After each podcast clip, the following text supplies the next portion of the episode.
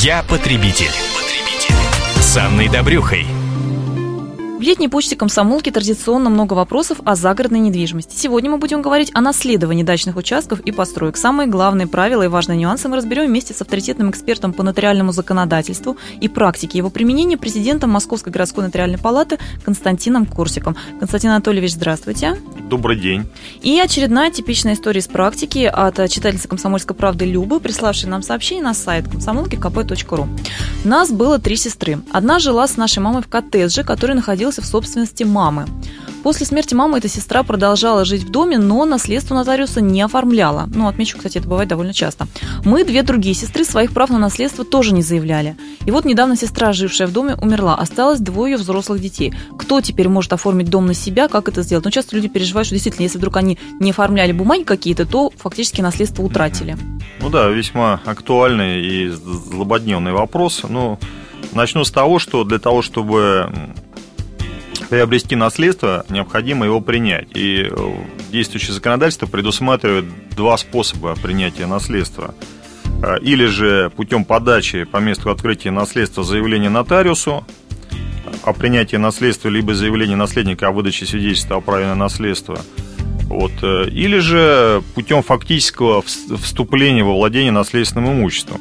Признается, что пока не доказано иное, наследник принял наследство, если он совершил действие, свидетельствующее о фактическом принятии наследства. В частности, например, он вступил в владение или управление наследственным имуществом, принял меры по сохранению наследственного имущества, произвел за свой счет расходы на содержание наследственного имущества, оплатил за свой счет долги наследодателя.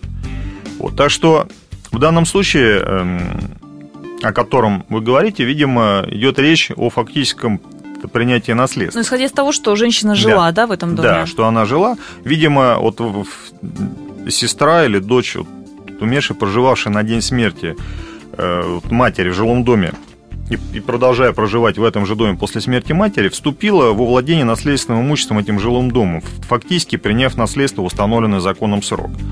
И после смерти вашей сестры ее наследниками на жилой дом, принадлежавший по праву собственности матери, будут являться дети этой сестры.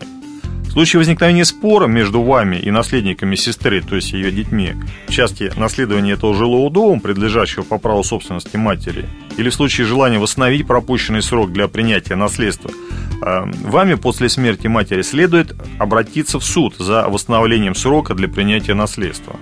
А если же между вами и наследниками сестры, то есть ее детьми, нет спора по, по имуществу, и вы не будете восстанавливать э, в суде пропущенный срок для принятия наследства, то дети сестры в течение 6 месяцев со дня открытия наследства принимают наследство путем подачи по месту открытия наследства нотариусу соответствующее заявление о принятии наследства, либо заявление о выдаче наследства о праве на наследство.